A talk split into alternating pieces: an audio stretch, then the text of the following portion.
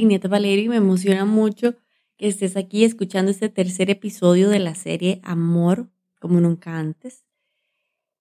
Si este es el primer episodio que estás tratando de escuchar, te invito a que te devolvas a los dos anteriores, porque este definitivamente es la culminación de, de la serie. Este episodio, llamado La rivalidad entre hermanos y el principio de la escasez, responde a la segunda pregunta más común que recibí estos días que te estuve compartiendo del acogimiento familiar. La pregunta fue, ¿cómo lo toman tus hijos?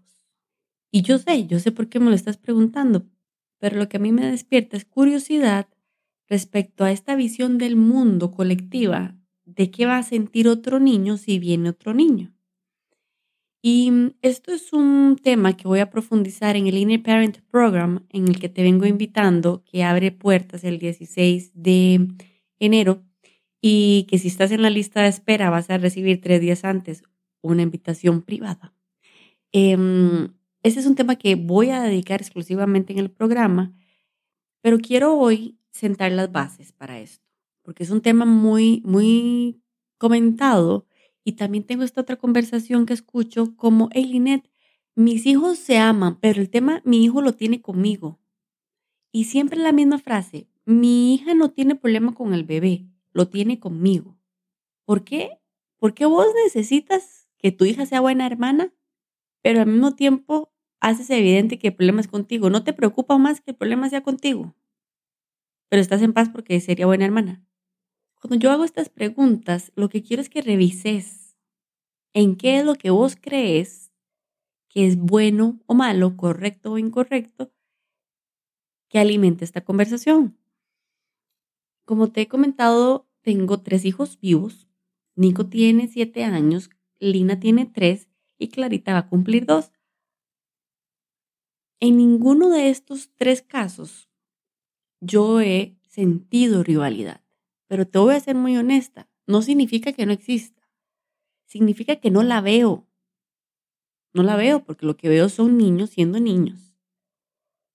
Pero este temita de rivalidad es una etiqueta, es un juicio que el adulto le pone a su incapacidad de generar apegos seguros en más de un niño.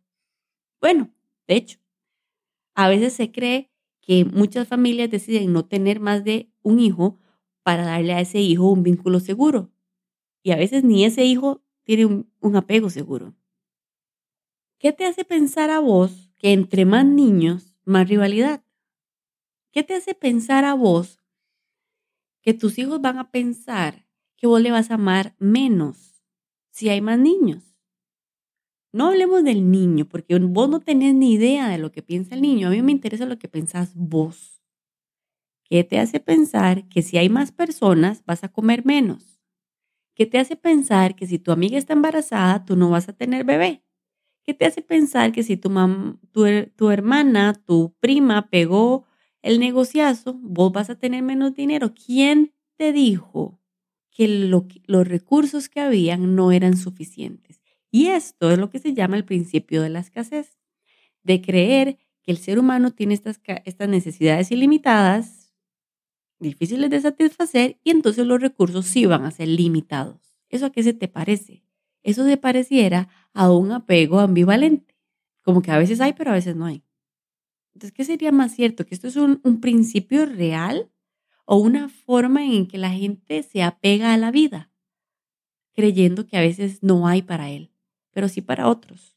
Te cuento que me he especializado en, mi infancia como proceso de mi propio autoconocimiento y en la medida en que me conozco más, cada vez más me devuelvo a mi infancia y en la medida en que me especializo más y me certifico más para poderte acompañar a vos, más me devuelvo a la infancia.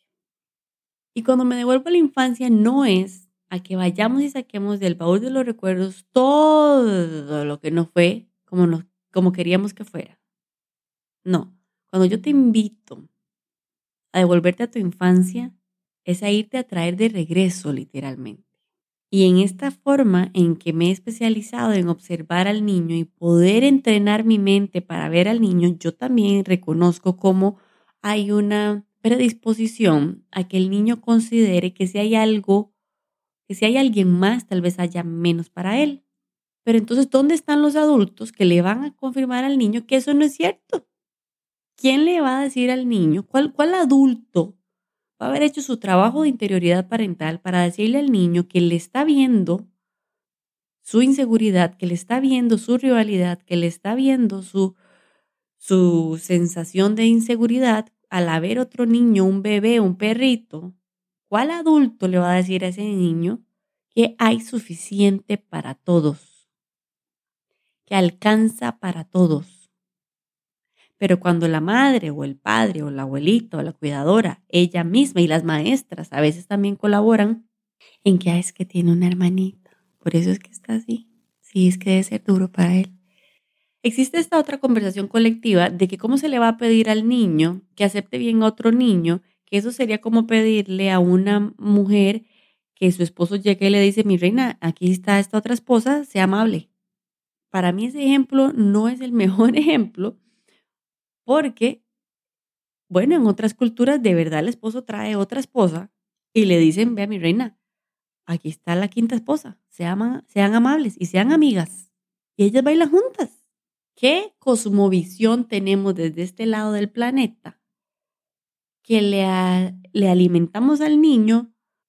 Qué pobrecito de vos, que aquí hay otro bebé, qué pecadito, más negro. A mí lo que me interesa es la mentalidad del adulto que le confirma al niño sus teorías. Como te decía, yo lo observo. Esta vez tuve la oportunidad de observarlo con Clarita pude ver cómo eh, antes de que viniera el bebé jugábamos el bebé de acogimiento, em, que tuvimos por 13 días, creo que fue. Em, antes de que llegara el bebé, Clarita y yo jugábamos un juego que yo le decía, ¿dónde está Clara? Y ella se tocaba el pecho y decía, mi, mi, como mía. Y nos reíamos y era súper lindo como que ella encontrara ese lugar dentro de ella. Cuando llegó el bebé, yo le decía a Clarita, ¿dónde está Clara? Y volví a ver al bebé de reojo. Te lo juro, de reojo. Año y siete meses. No tiene ni ego todavía. Y veía, volví a ver al bebé de reojo.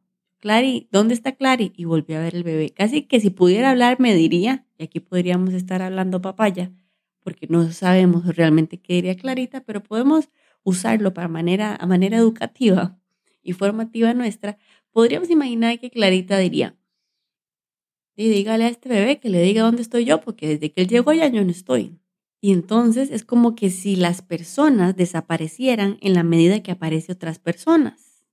Y aquí me voy a devolver al primer episodio de esta serie en el que yo te hablaba de apego, de apego como la necesidad de tener algo porque no tenés la seguridad de lo que tenés, de lo que sos.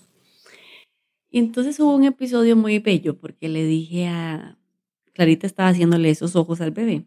Y entonces yo le hablo a ella como les hablo a ustedes. Yo, mi reina, es para todos. Para todos alcanza. Y, mm, y entonces el bebé vomitó un poquito de lechita. Y entonces yo le dije, Clary, anda y me traes una toalla para el bebé. Cuando yo usé esas palabras, los ojos le chispearon y caminó diferente. Caminó hacia la cocina diferente, trajo la toalla de papel y venía caminando diferente. Ella había encontrado un lugar. Y le agarro la toalla y le digo al bebé, bebé, Clarita te trajo esta toalla. Y Clara se le hincha, se le hincha el pecho. Le limpio la boquita al bebé y le digo a Clarita, gracias Clara. Yo, bebé, dile gracias a Clara que te trajo la toalla. Clara, eso fue de gran ayuda, mi amor.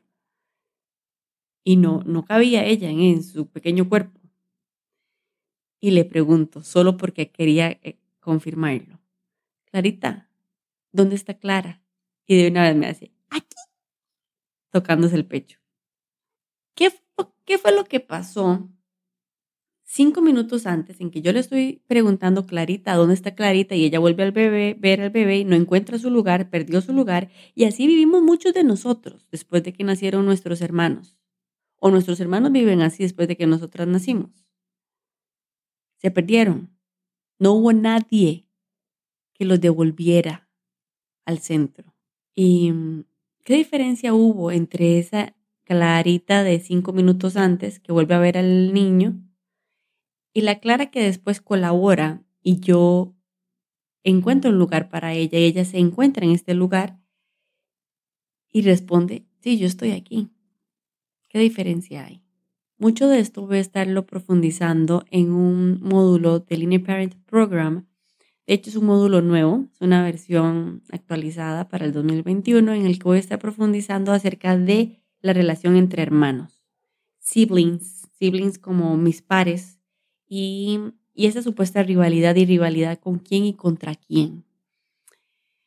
Quería tocar este tema porque me fue, a mí me movió mucho el alma ver cómo la mente del niño de una forma también está programada a sentir que los recursos son limitados, pero que es necesario que el adulto haya un adulto consciente y consciente no me refiero a iluminado, sino un, adulto que puede ver cómo, un niño decide creer que, no le, que no, no le hay suficiente y que encuentre una forma creativa de recordarle que hay suficiente para ella y para 10 huilas más y hay una fiesta de amor aquí.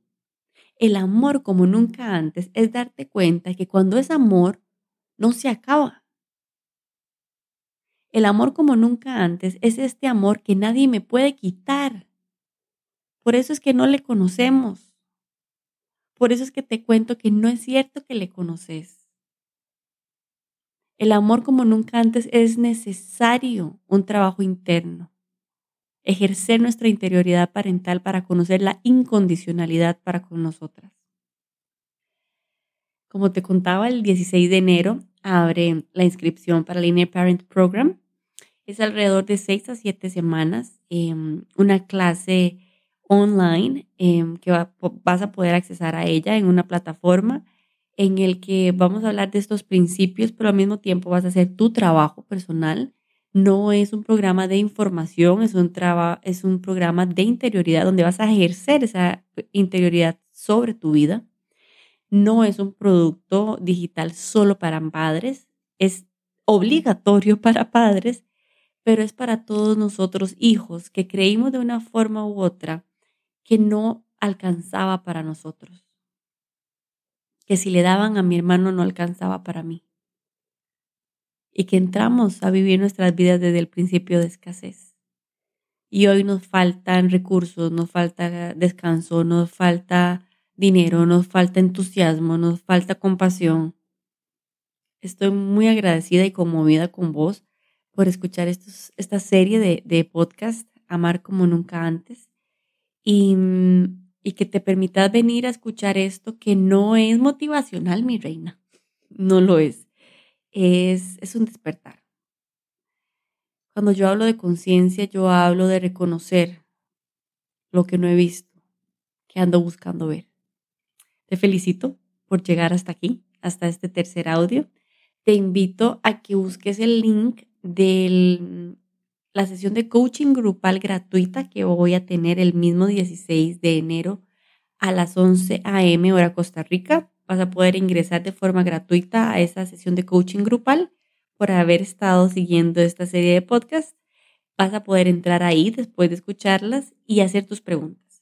Yo voy a elegir desde el chat, desde la conversación que se mueva en la sesión de coaching grupal, voy a elegir a quién voy a estar respondiendo sus preguntas, así que vení, vení con todo. Em, yo sé que en la medida que respondo una pregunta, em, estaré respondiendo la de muchas. Vení a esta conversación abierta. En ese momento estaré abriendo la inscripción al INE Parent Program. Así que será una gran oportunidad para todos de amar como nunca antes hemos amado.